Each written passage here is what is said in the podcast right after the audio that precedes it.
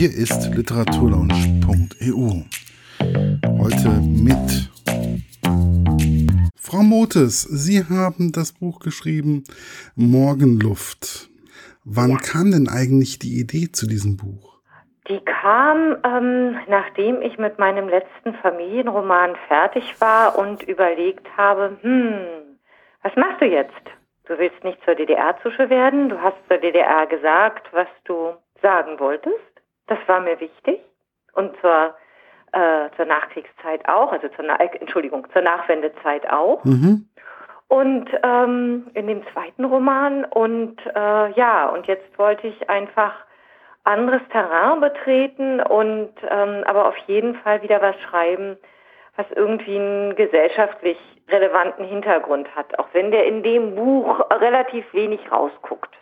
Aber ja, er guckt schon ein bisschen raus. Also es ist nicht so, dass das nicht gesellschaftlich äh, relevant ist oder so, sondern er guckt schon ein bisschen, so einen ganz leichten Hauch hat er immer. Danke, ja, das soll er auch. ja, ja, und dann ähm, habe ich mir eben gedacht, ähm, ja, was mich eben stört oder was mir Angst macht eigentlich, ist, ähm, dass wir mit unserer Demokratie nicht so umgehen, wie wir es sollten und könnten und auch stolz darauf sein könnten. Und das sind wir immer weniger. Also wir nutzen meiner Meinung nach, also das ist natürlich meine ganz persönliche Meinung, ähm, gesellschaftlich die Kraft der Demokratie immer weniger aus, die darin liegt, dass man eben Entscheidungen trifft, die ähm, ja, die man eben, man ist von der Mehrheit gewählt und man trifft eine Entscheidung, äh, die für diese Mehrheit spricht, die einen gewählt hat und die einen deswegen gewählt hat, damit man diese Entscheidung trifft. Und die trifft man und die zieht man auch durch. Und damit muss man einer Minderheit auch mal wehtun. Aber nur so gibt es Fortschritt, wenn man eben auch wenigen mal wehtut. Und das sehe ich immer weniger. Also sprich, äh, Stichwort Populismus. Ne? Also ja. alle springen irgendwie auf diesen Zug auf. Und das finde ich so gefährlich, weil dadurch eben auch, ähm, wenn die Kraft der Demokratie nicht mehr zum Tragen kommt, wenn wir mit unserer Demokratie keine zufriedenstellenden gesellschaftlichen Lösungen finden, dann geht auch das Vertrauen in die Demokratie flöten und dann kommen demokratiefeindliche Kräfte hoch. Und das sehe ich im Moment und das finde ich sehr ehrlich. Ja, das ist also ein ganz, ganz großes Thema momentan. Ich finde einfach, ähm, dass die Themen, die uns momentan bewegen, wie zum Beispiel auch der soziale Wohnungsbau ja. und äh, andere Dinge, einfach viel zu populistisch oder viel zu einfach und zu plakativ mehr oder weniger dargestellt werden. Ja, ja. Also da sind die Lobbys und es ist keiner mehr so ehrlich zu sagen, hey, billig bauen kriegen wir mit den Gesetzen, die wir haben, gar nicht mehr hin. Wir müssen dafür mal ein paar Regeln ändern, dass wir überhaupt wieder einen sozialen Wohnungsbau machen können. Mhm. Zum Beispiel. Und ähm, das muss, das wird gar nicht gesagt, ne? weil da gar nicht der Wille dazu da ist. Ist ja unbequem. Ja, Schwierig. Also ich habe momentan das Gefühl, dass man ähm, dem einen oder dem anderen nicht mehr wehtun möchte und dass dadurch mehr oder weniger unsere Gesellschaft immer mehr gespalten wird. Ja. Ja, und das ist ja genau das Thema meines Romans. Meine Figur Lou tut den anderen Kleingärtnern weh, und zwar ganz bewusst. Sie ja. weiß es.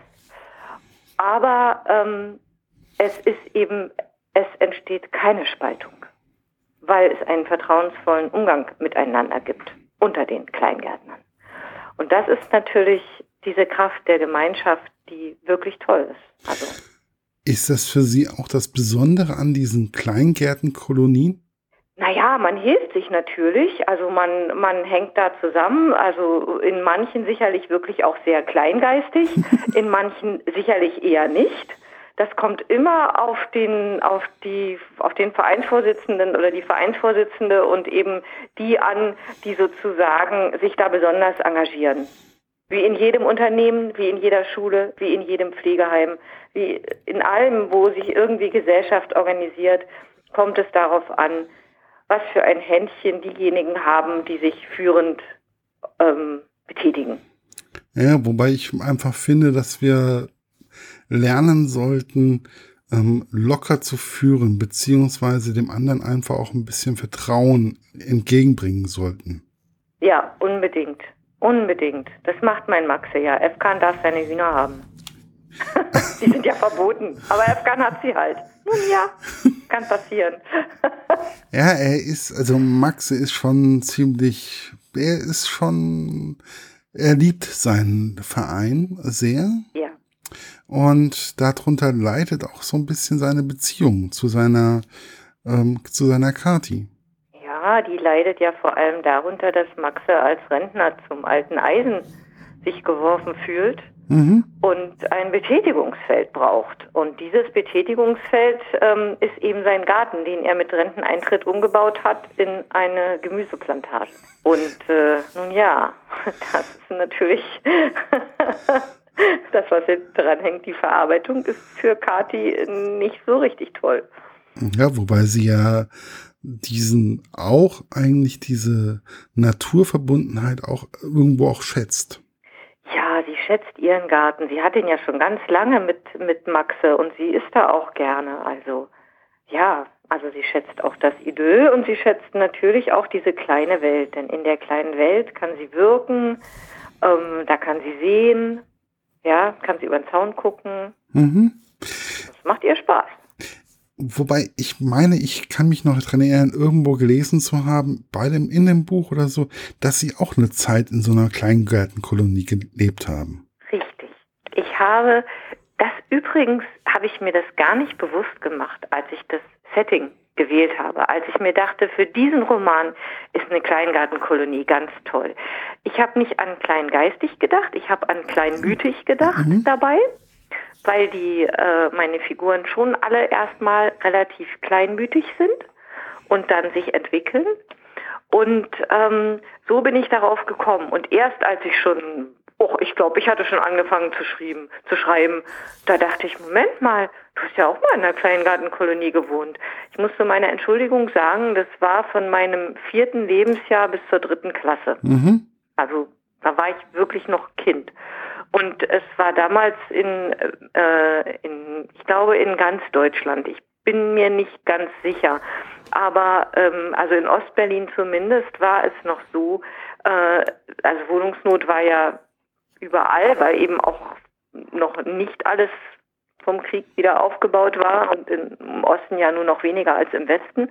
Und deswegen ähm, sind eben diese Lauben, wo die Leute im Krieg hingezogen sind, wenn sie ausgebombt waren, ähm, sind eben noch bewohnt gewesen und durften auch bewohnt werden ganz Jahre, also über das ganze Jahr, wenn sie halbwegs beheizbar waren. Mhm. Und, äh, und so eine Laube, also entgegen des Kleingartengesetzes, das in Ost und West nicht viel anders war, wo eben man nicht in einer Laube ganzjährig wohnen darf. Und, ähm, und äh, diese Kolonie in meinem Buch ist ja auch eine Kolonie, ähm, in der die Lauben nach dem Krieg ertüchtigt worden sind äh, von, einem, von einem Ofensetzer, der eine hatte, und einem Glaser, der auch eine hatte, ähm, um eben dort drin zu wohnen, weil die eben ausgebombt waren. Ja. Und ähm, so war es auch in meiner Kindheit. Mhm. Und äh, da waren einige Lauben, in denen die Leute ganzjährig wohnten. Ich würde mal sagen, in der Kolonie bestimmt ein Viertel. Ja, so fällt mir jetzt gerade ein, das ist mir im Übrigen gerade eben erst eingefallen, wo sie so sagten, ja, äh, ganzjährig und überhaupt. Wir haben in, ich komme ja hier aus Gießen, Marburg, ne? Und ja. da mein Uropa. Ja, mein Uropa, der hat ähm, in Marburg auf dem Berg gewohnt und mein Vater hat in mehr oder weniger in so einer Laube seine ersten zehn Jahre mehr oder weniger oder so verbracht. Ja, ja. Und ähm, da war oben das Haus, das war dann mehr oder weniger aus Stein gebaut und dann unten, mhm. das war aus Holz. Und eigentlich ganz einfach und war, musste man den Weg dann runterlaufen. Mir fiel eben gerade, wo sie das so erzählt haben, da fiel mir dieses Haus auf einmal ein. Und ja. weil ähm, mein Vater hat mir dann irgendwann gesagt gehabt, ja, da bin ich, das ist mein Elternhaus im Endeffekt. Und dann habe ich erstmal gedacht, oh, oh. Ja. Papa, wie hast du gewohnt? ja, ja. Also wir hatten äh, zwei beheizbare Zimmer und die Küche, die war irgendwie so da eingeklemmt, dass die auch beheizbar mhm. war. Und ähm, Warum im, im Bad das Wasser nicht einfror, weiß ich nicht, aber das funktionierte. Aber das Schlafzimmer meiner Mutter, das war eben aus dem Holzanbau. Das war nicht beheizbar, das war im Winter eben aber auch Frost. Das war eigentlich eher ein Zelt sozusagen. Aber das Wohnzimmer hatte einen Ofen und das, einen Kachelofen und das Kinderzimmer auch. Ja, das, also das ist schon, also ich glaube, das war ich bin ja nun auch nicht mehr der Jüngste, aber ich glaube, das ja. war zum damaligen Zeitpunkt, so äh, 60er, 70er Jahre, ähm, doch noch wesentlich häufiger der Fall, wie es, also heute ist es eigentlich eher weniger der Fall, glaube ich.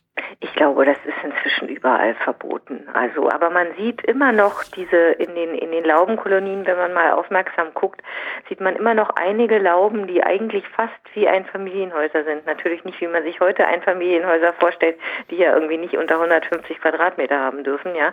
Aber ähm, die schon kleine Häuser sind, die auch einen Schornstein haben, die aus Stein sind und so. Mhm. Die sieht man schon in den Kleingartenanlagen. Ja, das die ist so, also wir haben ja hier bei uns in Gießen, das ist der Inselweg bei uns. Und zwar ist das, ähm, wenn man hier von Gießen rausfährt, dann fährt man Richtung Wismar. Und ja. da geht's rechts so einen Weg hoch. Ähm, und das ist der Inselweg. Und dort sind eigentlich lauter solche Gartenlauben, die mittlerweile geduldet werden und die ganzjährlich mhm. bewohnt werden. Mhm. Und äh, da hat auch jedes Haus seinen eigenen Stromanschluss mittlerweile und alles. Ah, ja. ähm, hat dann einfach irgendwann die Stadt Gießen gesagt gehabt, na, machen wir halt einfach. Das ist okay, lassen wir mal. Ne? Ja, das ist toll. Das ist toll ja. und das ist halt einfach, ähm, ja, das sind dann halt einfach mittlerweile auch Häuser aus Stein, aber früher waren ja. das einfach auch Häuser. Und ja, ja. Ich ja. kann mich zum Beispiel noch bei mir, ich komme auch vom Dorf eigentlich, da gab es im Wald eine Hütte, eine Blockhütte aus Holz. Und da war, hat der Einsiedler gewohnt und der hat auch in so einer, ja, in so einer Laube mehr oder weniger gelebt. Ja, ja, ja, ja. Also es gab ja auch wirklich verrückte Bebauungen. Wir haben dann eben ein Einfamilienhaus gekauft in einem anderen Stadtteil Berlins und äh, also irgendwann war es möglich ähm, und äh, das war eine Bebauung, ähm, in der bis zur Wende, erst nach der Wende wurde das geändert, immer ein Kleingartengrundstück, ein Einfamilienhaus, ein Kleingartengrundstück, ein Einfamilienhaus Echt? war. Also immer? Ja. Und ähm, also zumindest in diesem Teil des, äh, des Bezirks. Mhm. Und ähm, nach der Wende sind dann die Kleingarten, also wurde das sofort, äh, wurde der Bau, der B-Plan, also wurde der geändert und, ähm, und äh, also alles Einfamilienhäuser und dann wurde rechts und links neben uns gebaut. Ah ja. Ähm, wie oft kommt es eigentlich vor bei der Recherche, vielleicht sind Sie darüber gestolpert, dass solche Kleingärtenkolonien enteignet werden? Äh, immer öfter, äh, weil eben einfach ja viele Städte Wohnungsnot haben. Äh, in Berlin zum Beispiel ist ein relativ großes Kleingartengebiet in Berlin-Blankenburg. Das sind also mehrere Kolonien, die da verschwinden werden. Ähm, weil wir einfach zu wenig Wohnungen haben und es soll eben mit Wohnungen bebaut werden. Und das ist im Moment der größte Streitpunkt. Ich weiß gar nicht, wie weit es da gediehen ist. Ich bin da vorbeigefahren und habe mir eben diese Plakate angeguckt, weil ja auch meine Kleingärtner Plakate haben. Was steht da drauf, wenn man sich wehrt? Und ähm, ich habe zwar keins eins zu eins abgekupfert, weil meine Kleingärtner ja alle sehr eigen sind und natürlich Plakate brauchten oder Slogans brauchten, Banner, nicht Plakate, sondern Banner brauchten, die sehr typisch sind für sie. Ähm, aber ich habe es mir mal angeguckt, wie sieht denn das aus? Und, und es war schon klar, irgendwie so mit Kindern und so wird dann äh, und Grün wird dann äh, argumentiert und ähm, das habe ich dann auch gemacht. Also da bin ich zu Recherchezwecken schon hingefahren. Und mein Trailer ähm, ist in einer Kleingartenkolonie entstanden, wo die Nachbarkolonie äh, gerade ähm, äh, platt gemacht wurde. Und das sieht man in meinem Trailer auch. Das ist wirklich, also halt eine Berliner Kleingartenkolonie. Und dort wird, ähm, was dringend gebraucht wird, äh, ein Komplex, äh, Schule, Kindergarten, Hort, äh, Sportplatz, äh, weiterführende Schule, also so ein ganz großer Schul-Kinderkomplex gebaut. Was ist das? Äh, ich finde einfach, aber ich finde es einfach wichtig, dass wir bestimmte Naturareale mehr oder weniger in unseren Städten auch beibehalten. Ja, da ist eben tatsächlich nicht die ganze Kleingartenkolonie platt gemacht worden, sondern nur dieser Teil, äh, der eben gebraucht wird. Für die, das andere steht alles noch. Aber wir müssen, glaube ich, ähm, auch wenn wir Wohnungen benötigen, und zwar dringend benötigen, aber wir müssen, glaube ich, das ist mir auch bei dem Lesen von dem Buch bewusst geworden, wir müssen überlegen, wie können wir den Wohnungsbau sozialer und ökologischer bearbeiten. Ja, und auch äh, lebenswerter. Mhm.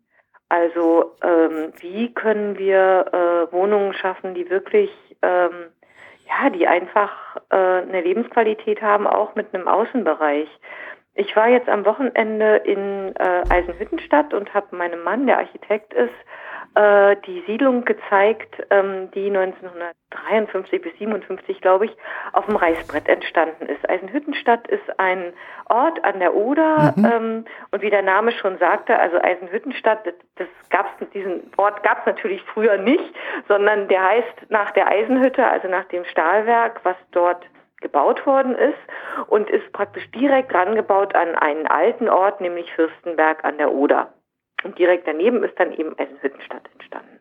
Und das ist eine Siedlung, die ist so ähnlich wie in Berlin die Karl-Marx-Allee, also sehr repräsentativ, nur eben nicht äh, sechs- oder siebenstöckig, wie das in der Karl-Marx-Allee ist, sondern eben dreistöckig, also kleinstädtisch. Mhm. Und diese Häuser sind um einen sehr großen Hof herumgebaut, der eigentlich ein Garten ist. Da sind Wäscheplätze, da sind Spielplätze, da ist Platz, um sich zu ergehen. Die haben Durchgänge, die haben Arkaden, in denen Geschäfte sind und in Laufentfernung gibt es Krankenhaus, Kindergarten, Schule, weiterführende Schule, Theater mit Kino. Also so, naja, auf dem sozialistischen Reißbrett entstanden, aber eben mit einer Wohnqualität, die wirklich und äh, die wirklich zauberhaft ist. Und dann eben auch zum Beispiel der Kindergarten liegt an so einer kleinen Zwischenstraße, die nicht mit Autos zu befahren ist. Die ist aber nur, weiß ich nicht, 300 Meter lang. Also das kann man auf jeden Fall dahin laufen, egal von welcher Seite. Also ich sehe es halt einfach bei mir momentan. Ich wohne ja mitten in Gießen mittlerweile. Also im Stadtteil von Gießen und mein, mhm. mein Vermieter hat dann auch immer noch das Grundstück nebenan gekauft und hat dann eigentlich, oder hat den Garten, der zu unserem Haus hier gehört hat, auf einmal platt gemacht, weil er dann ein größeres Haus dahin gebaut hat und wir mussten ja. auf einmal noch äh, Parkplätze und seitdem hat die Wohnqualität und auch das Miteinander auch stark gelitten. Ja, ja, also man muss eben Formen finden und das ist eben ein schlechtes Beispiel, ja. Das ist so das Beispiel Tobias, ja, möglichst genau. in meinem Buch. Ne? Genau. Man baut da was hin, man nutzt maximal aus, was einem die Bauordnung gestattet. Man kann dann maximal Quadratmeter verkaufen, man macht also maximalen Gewinn auch und ähm, ja, ja, so wird gebaut. Leider. Wo, wo ich diesen, wo ich den den Riegel gelesen habe, also so, ne, was der Matthias ja. da baut, ähm, ja. da habe ich echt an das Haus nebenan gedacht. Ganz ehrlich, mhm. ich habe gedacht, boah, mhm.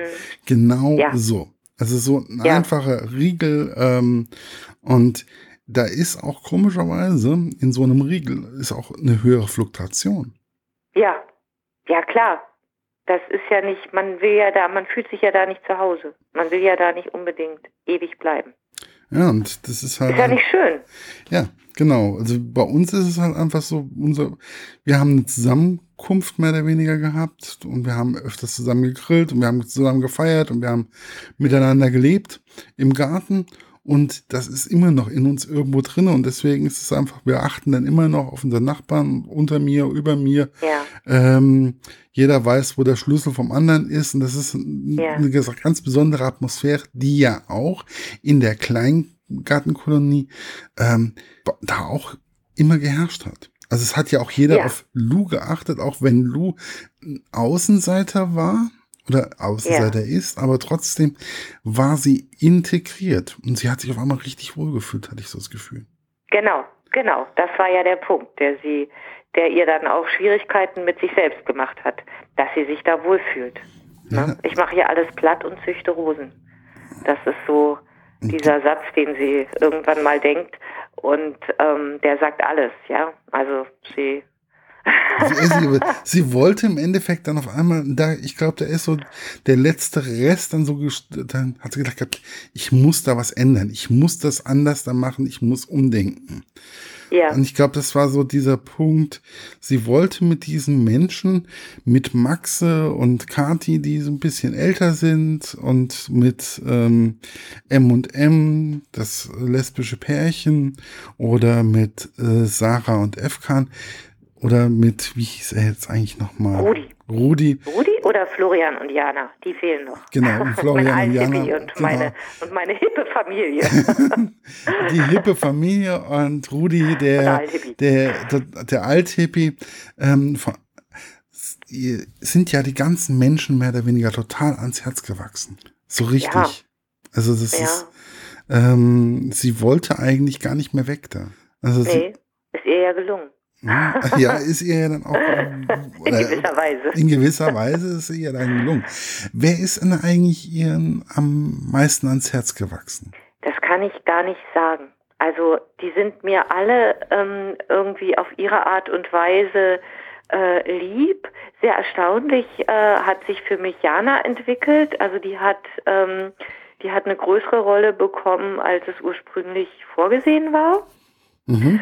Ähm, und äh, Merle ist mir auch sehr, äh, also Merles Problem finde ich auch irgendwie, ähm, weil die ja so ein bisschen schräg ist. Das hat mir einfach Spaß gemacht und gefallen.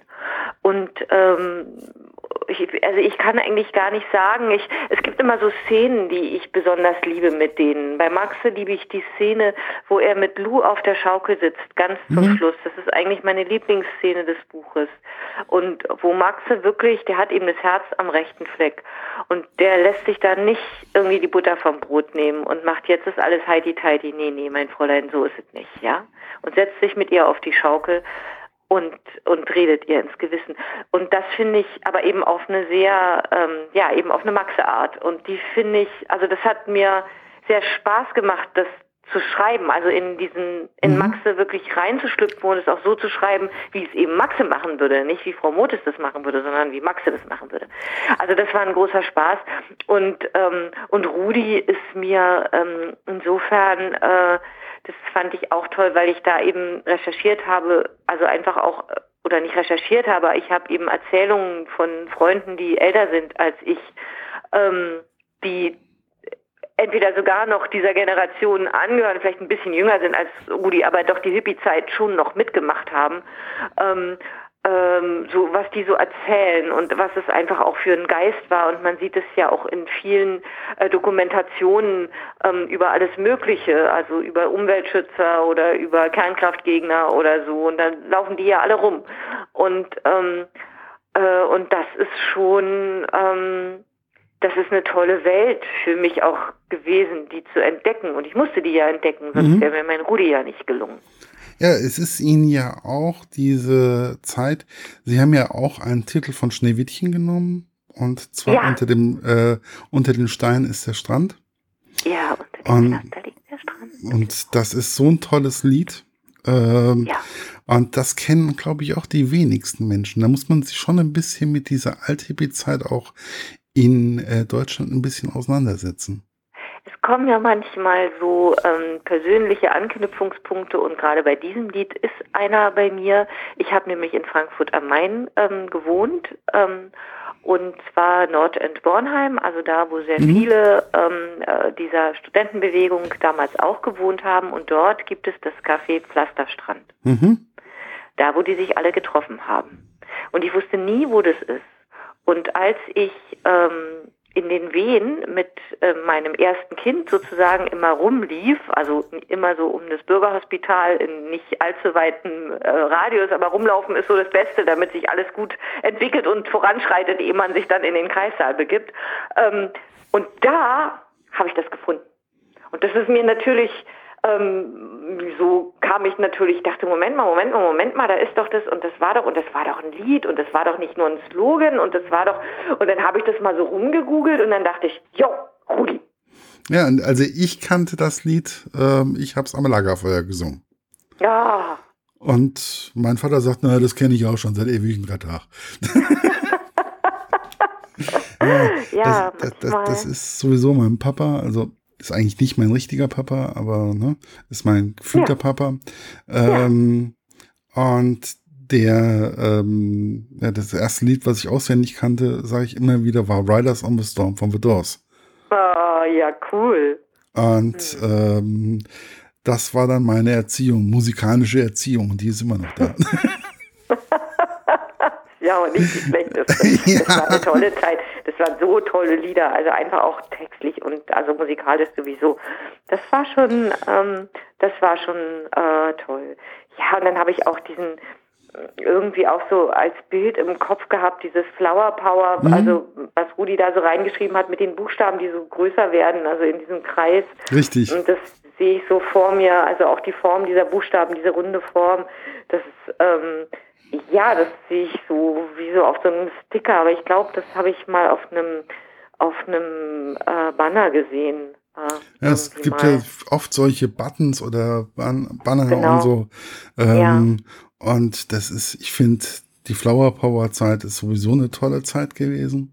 Also ja. musikalisch gesehen, also ich kenne sie ja nur musikalisch, ne? so alt bin ich ja dann doch ja. noch nicht. Aber prinzipiell ähm, finde ich, das ist schon, das kommt schon richtig gut rüber. Und das ist, glaube ich, auch eine sehr, sehr offene Zeit, wo man auch für die Demokratie gekämpft hat.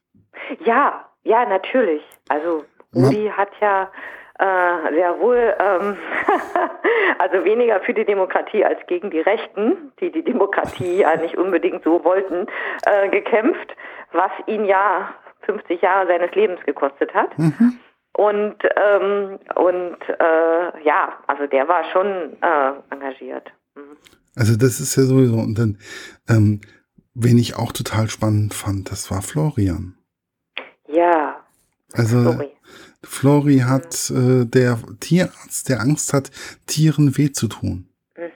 Ja, das ist ja so, das, ähm, äh, das ist eigentlich, mh, hm, das war, ich weiß gar nicht, das war am, ganz am Anfang, war das glaube ich noch gar nicht da.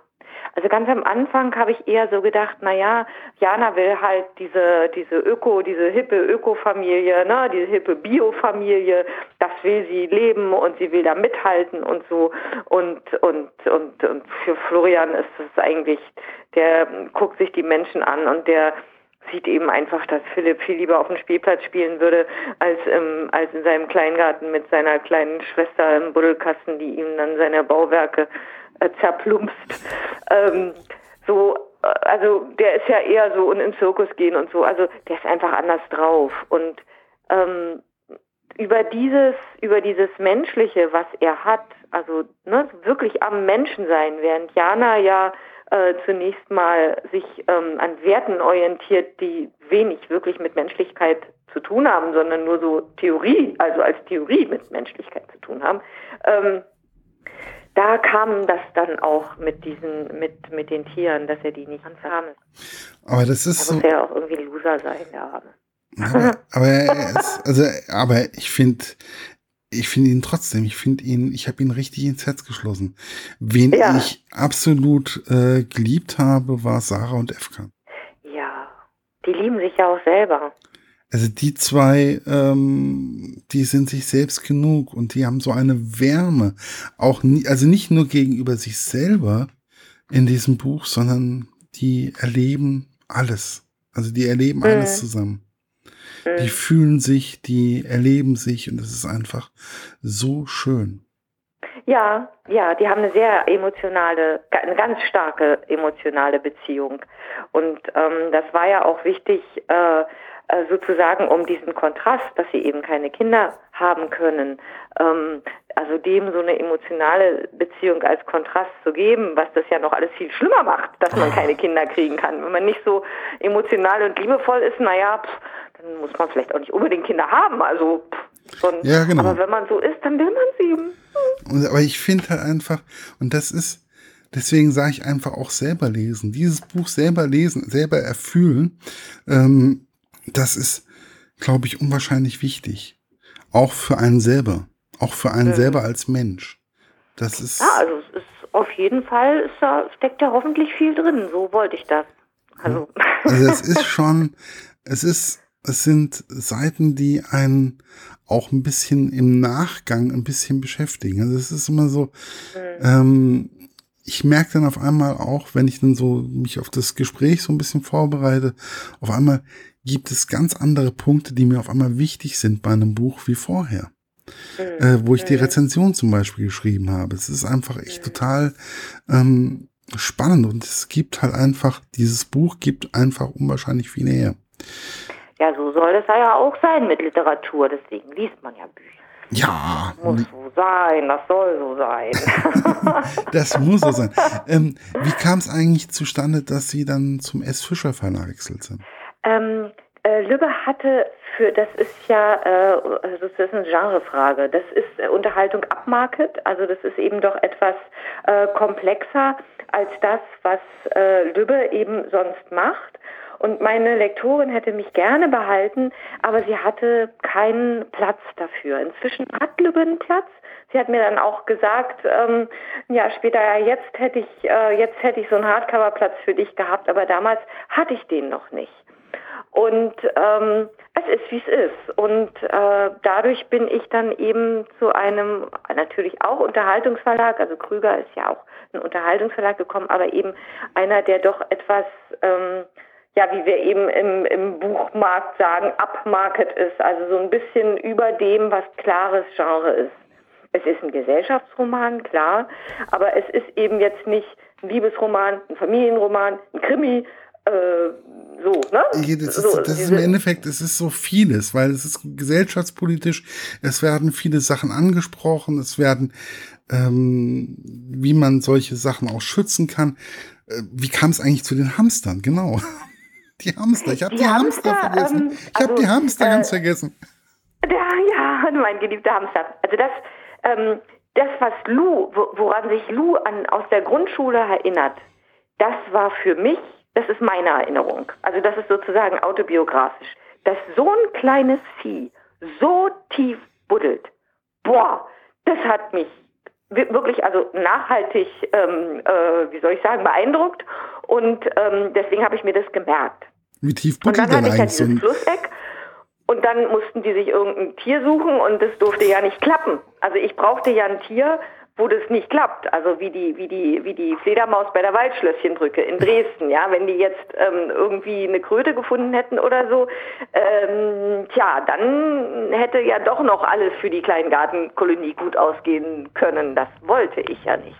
Also musste es ähm, musste eben diese äh, diese Fährte gelegt werden ähm, mit dem Hamster, weil eben am Fluss das Grundwasser so hoch ist, dass ein Hamster dort nicht hinzieht. Also, aber trotzdem, ich saß da, ich so, warum eigentlich gerade der Hamster? Also ich saß da wirklich, ich habe gedacht, kann man nicht irgendwas anderes, weil, also es werden ja Naturschutzgebiete und es ist gut so, wegen verschiedensten Sachen einfach gemacht. Also, ne, ja. also ich kenne äh, Naturschutzgebiete, da ist es einfach, ähm, weil da ein bestimmter Falter mehr oder weniger anwesend ist. Genau, genau. Also ist eigentlich noch kleiner wie so ein Hamster. Mhm. Und äh, der äh, hat da eine einzigartige oder mehr oder weniger einzigartige Population. Mhm. Und ähm, also da gibt's ja schon, ich finde es auch enorm wichtig, dass man solche Dinge schützt. Es wird aber trotzdem immer gebaut. Ja, also natürlich. Es gibt, glaube ich, überhaupt keinen Fall, wo nicht gebaut wurde. Dann werden halt ähm, 20.000 Ameisen umgesiedelt oder irgendwas. Also dann gibt's Auflagen, aber letztlich wird gebaut. Also das äh, dauert dann nur sehr viel länger und äh, ja. Aber letztlich, also wie auch bei der Waldschlösschenbrücke, da gibt es dann irgendwelche Auflagen und dann wird sie doch gebaut. Ja, also, also, ähm, also ich kenne ein kleines Naturschutzgebiet, das gibt es jetzt schon seit 30 Jahren. Es, ja. wird, nicht, es wird dann nicht weitergebaut. Okay, aber dann ist es auch ein Naturschutzgebiet schon immer gewesen und es wird dann nicht entwidmet. Ja, also es ist jetzt ja, seit. Das ist ja nochmal was anderes. Mhm. Also auch wenn ja, ich da jetzt, wird dann nicht gebaut. Ja. Also wenn ich jetzt hier zum Beispiel bei mir, ich laufe jetzt hier die Straße runter und ich bin dann gleich in der Wissegaue und das ist auch ein europäisches Schutz, Tierschutzgebiet. Also, ja. Und das ist so wichtig, eigentlich solche Sachen zu haben und auch genau. Also wenn das einmal Naturschutzgebiet ist, dann trifft das natürlich nicht zu. Dann, dann wird, also dann ist es schwierig, das umzuwidmen, wenn dann da auch noch irgendwas, irgendein Tier ist, was da einmalig ist und so. Aber wenn es jetzt ein ganz normal, also Felder oder eben in meinem Fall eine Kleingartenanlage, wo ja eh schon was steht, ähm, äh, da findet man was. Oder Dresden, Waldschlösschenbrücke im Stadtgebiet, ne? Da findet man was. Mhm. Aber es ist schon, also ich finde, wir müssen, und das ist eine ganz, ganz wichtige Geschichte, um wir leben momentan in einer Zeit, wo es wirklich immer wärmer wird. Und ja, es gibt eine Klima, also das Klima verändert sich und zwar rapide. Ja. ja. Ähm, also ich kann mich nicht dran erinnern, ähm, so oft so viel geschützt zu haben wie in den letzten Jahren. Und ich bin kein ähm, Mensch, der bei Hitze ein großes Problem hat, aber momentan ist es mir einfach too much. Ja, äh, aber da findet ja Lou ähm, eigentlich, wie ich sagen würde, eine sehr vorbildliche Lösung. Ja, also wenn ich mir dieses, wenn ich mir dieses Haus vorstelle, ja, das ist einfach, das ist so, so grün, so lebendig. Ja, wenn man so von oben rauf guckt, ist alles grün. Da ist mehr Grün sozusagen als bei der Kleingartenanlage, weil ja auch die Dächer begrünt sind. Also das ist ja wirklich alles grün, wenn man jetzt von oben drauf guckt. Natürlich ist es nicht so, also die Erde ist schon versiegelt zu großen Teilen, das ist so, ähm, aber ähm, also was äh, sozusagen grüne Lunge oder so, ne, das ist da, das ist gegeben und dann ist ja auch das mit dem Abwasser und so, das ist ja habe ich natürlich, habe ich da wirklich äh, gegoogelt und gemacht und getan. Hat der Menne, äh, hat der Menne, und recherchiert. Hat der da auch ein bisschen geholfen? Äh, den habe ich da eigentlich gar nicht gefragt, aber der hat indirekt geholfen, weil ich natürlich ähm, mit ihm ähm, ja auch im Gespräch bin über, über Bauvorhaben und über was geht und natürlich auch über diese über diese Dinge, ähm, dass die Budgetierung eben nicht für schöne Sachen ausreicht und wo er dann manchmal trickst oder er hatte eben jetzt wirklich einen sehr großen Bau. Ähm, er hat das neue Arbeitsamt Friedrichshain-Kreuzberg gebaut, was ein Terrassenhaus ist übrigens. Ähm, und äh, ja, also mm, und sieht auch nicht aus wie ein Arbeitsamt und hat eben sehr schöne Büroräume, weil er eben diese Möglichkeit hatte über den Bauträger, mhm. dass das auch finanziert wurde. Ne? Und da sind auch diese Regenrückhaltebecken, da gibt es jetzt in Berlin neue Verordnungen. Sowas ähm, höre ich natürlich von ihm und das macht mich in gewisser Weise sensibel. Also so ein bisschen hilft er dann doch in der Richtung. Hat er dann doch so ein bisschen genau, Ideen. Genau, also, eher indirekt, aber er hilft. Und wenn irgendwas ist, dann frage ich ihn. Ja, ja. Also, mhm. ne, weil ich glaube, das wäre ja dann wahrscheinlich so, ist so der einfachste Weg, was kann man machen? Und ich glaube, das genau. ist ein, ähm, auch diese Finanzierung, wie du das angedacht hast und so weiter. Also dieses Buch birgt so viele Ideen, so viel Menschlichkeit, so viel Wärme, dass es ähm, einfach gelesen werden muss und vor allen Dingen in der heutigen Zeit. Ich danke. Und ich glaube, ähm, diese Demokratie, die in dieser Kleingartenkolonie herrscht, ne, der, ja. ähm, die ist, glaube ich, auch ein bisschen vorbildlich, weil jeder versucht mehr oder weniger nicht sein Schäfchen ins Trockene zu bringen, das ist das falsche Wort, sondern ich finde, jeder Bewohner ähm, versucht, die Welt da ein bisschen besser zu machen in seinen Augen. Ja, ja, also die sind schon, ähm, die wissen, was sie an diesen Kleingärten haben. Die wissen, dass das ein Schatz ist, unabhängig davon, dass es ihre Rückzugsorte sind. Mhm. Ähm, wissen sie auch, dass das ein Schatz ist. Und, äh, und da sind sie sich einig und den bewahrt man. Richtig. Kenne ich ein bisschen aus meiner Familie. Wir hatten ein Sommerhaus und ähm, also was meine Großeltern für ihre Kinder und Enkel gebaut haben. Das heißt, zwei der Kinder haben das mitgebaut, auch mit eigenen Händen, weil man damals nicht so Handwerker kriegte und so. Und ähm, dann wurde jedes Jahr Ostern wurde das eben wieder aufgemacht. Das war immer im Winterschlaf sozusagen. Und ähm, dann äh, saßen alle da mit ihren Notizbüchern und dann wurde festgelegt, wer wann dort ist. Aber es wurde eben auch festgelegt, was müssen wir machen am Haus, wer macht das, äh, was ist perspektivisch zu tun, ähm, so, ne? Und dann wurde dafür gesorgt, gemeinschaftlich, dass dieses Haus einfach gut dasteht. Vielleicht ist es auch etwas, was ich wirklich mitgenommen habe, ja, wie Erwachsenen alle da saßen und sich überlegt haben, wie machen wir es gut? Wie kriegen wir einen Handwerker oder kriegen wir es vielleicht so besser hin oder hm? und äh, und so sitzen die ja auch da und überlegen sich, ähm, ja, was pflanze ich denn für den Hamster an? Also ich könnte das anpflanzen und ich habe das und so und ähm, dann ähm, schaffen die da ein leckeres Buffet. Ja, ja, und also, und das machen sie ja überall. Und jeder hat so sein Geheimnis, und darüber reden wir jetzt auch nicht. Jeder von denen hat so sein eigenes Geheimnis, was er mehr oder weniger vor den anderen versucht zu verbergen. Und also dementsprechend, es sind viele Seiten zu lesen, schön zu lesen. Es ist total schön gebunden. Es hat viel Input und viel zum Nachdenken. Ja, also die Gestaltung, das muss ich sagen, da war ich auch so glücklich drüber. Ich habe das Cover gesehen und dachte, ja, das schönste Cover des Frühjahrsprogramms. Und dann diese Vignette, es gibt ja eine Vignette, die hat, also, oder die Vignette, die hat ja einen bestimmten Dreh. Ähm, würde ich eigentlich am liebsten auch gar nicht verraten, aber das ist so ein kleiner, ähm, ja, so eine, so eine, so was Kleines, Freundliches, wo man sich als Leser wirklich ähm, gut aufgehoben fühlen kann und sagen kann, ach, wie schön, ja, ist auch was Schönes zum Verschenken dadurch, weil es wirklich hochwertig ist.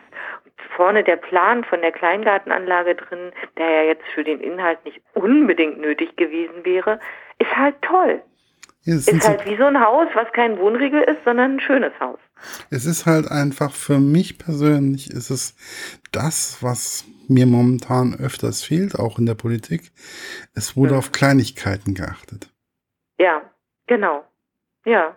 Ja, da bin ich sehr glücklich damit, das muss ich echt sagen. Und es wurde eine runde Geschichte, die man, ja, also ganz ehrlich, ich habe mir überlegt gehabt, also gut, wahrscheinlich sieht das Haus in meinen Gedanken ganz anders aus wie bei Ihnen oder bei jemand mhm. anderem.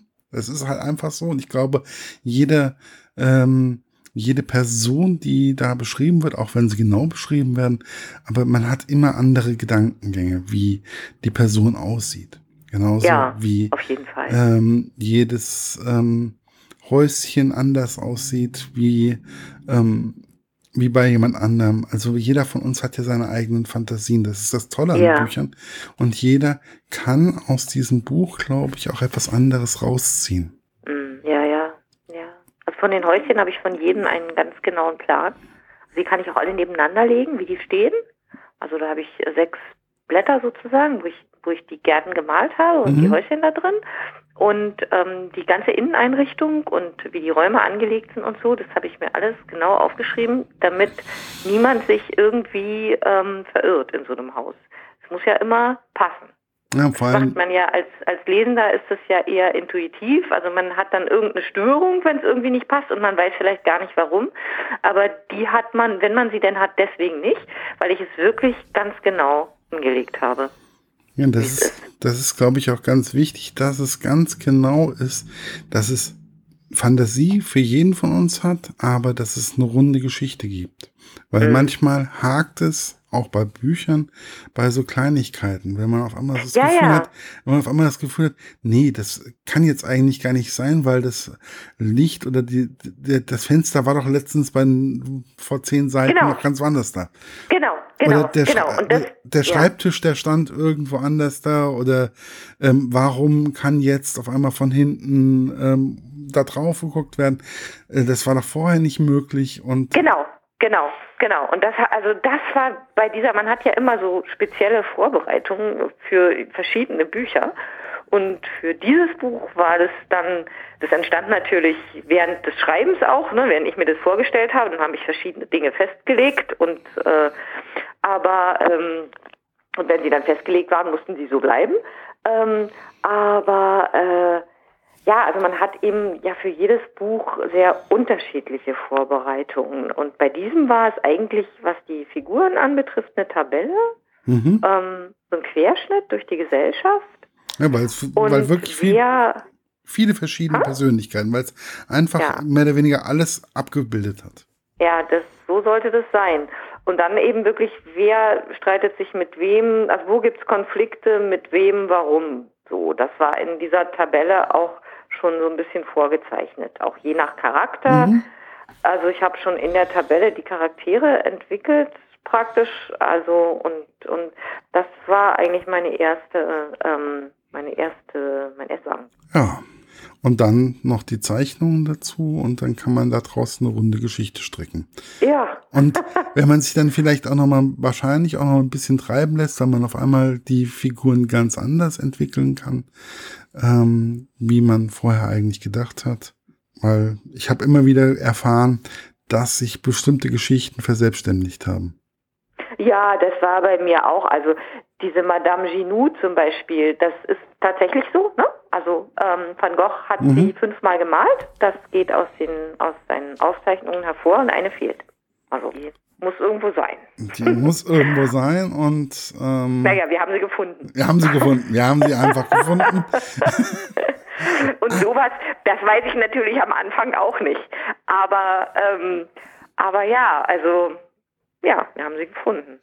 Also und sie ist ja auch schon wichtig für diese Kleingartenkolonie. Also eigentlich. Sie ist wichtig für diese Kleingartenkolonie und vor allem ist wichtig, dass es dann nicht so einfach geht, wie sich Jana das denkt. Das wäre ja easy peasy. Ja. Aber so ist es dann eben nicht. Ja. Aber ähm, easy peasy gibt es bei diesem Buch nicht, weil es gibt immer zwischen, eigentlich gibt es überall Reibungen. Und das ist, macht das Ganze so interessant. Zwischen jeder Persönlichkeit ja. gibt es irgendwann mal Streit oder so kleine Reibungen. Ja. ja, ja. Wo auf einmal der Weg gesucht wird, aber man will den anderen ja nicht verprellen, dann wird auf einmal der Weg gesucht. Und das finde ich eine sehr, sehr spannende Geschichte. Also, bevor wir jetzt hier noch das ganze Buch verraten, machen, wir jetzt, machen wir jetzt lieber Schluss. ich kann also, ich kann einfach nur empfehlen, das Buch zu lesen.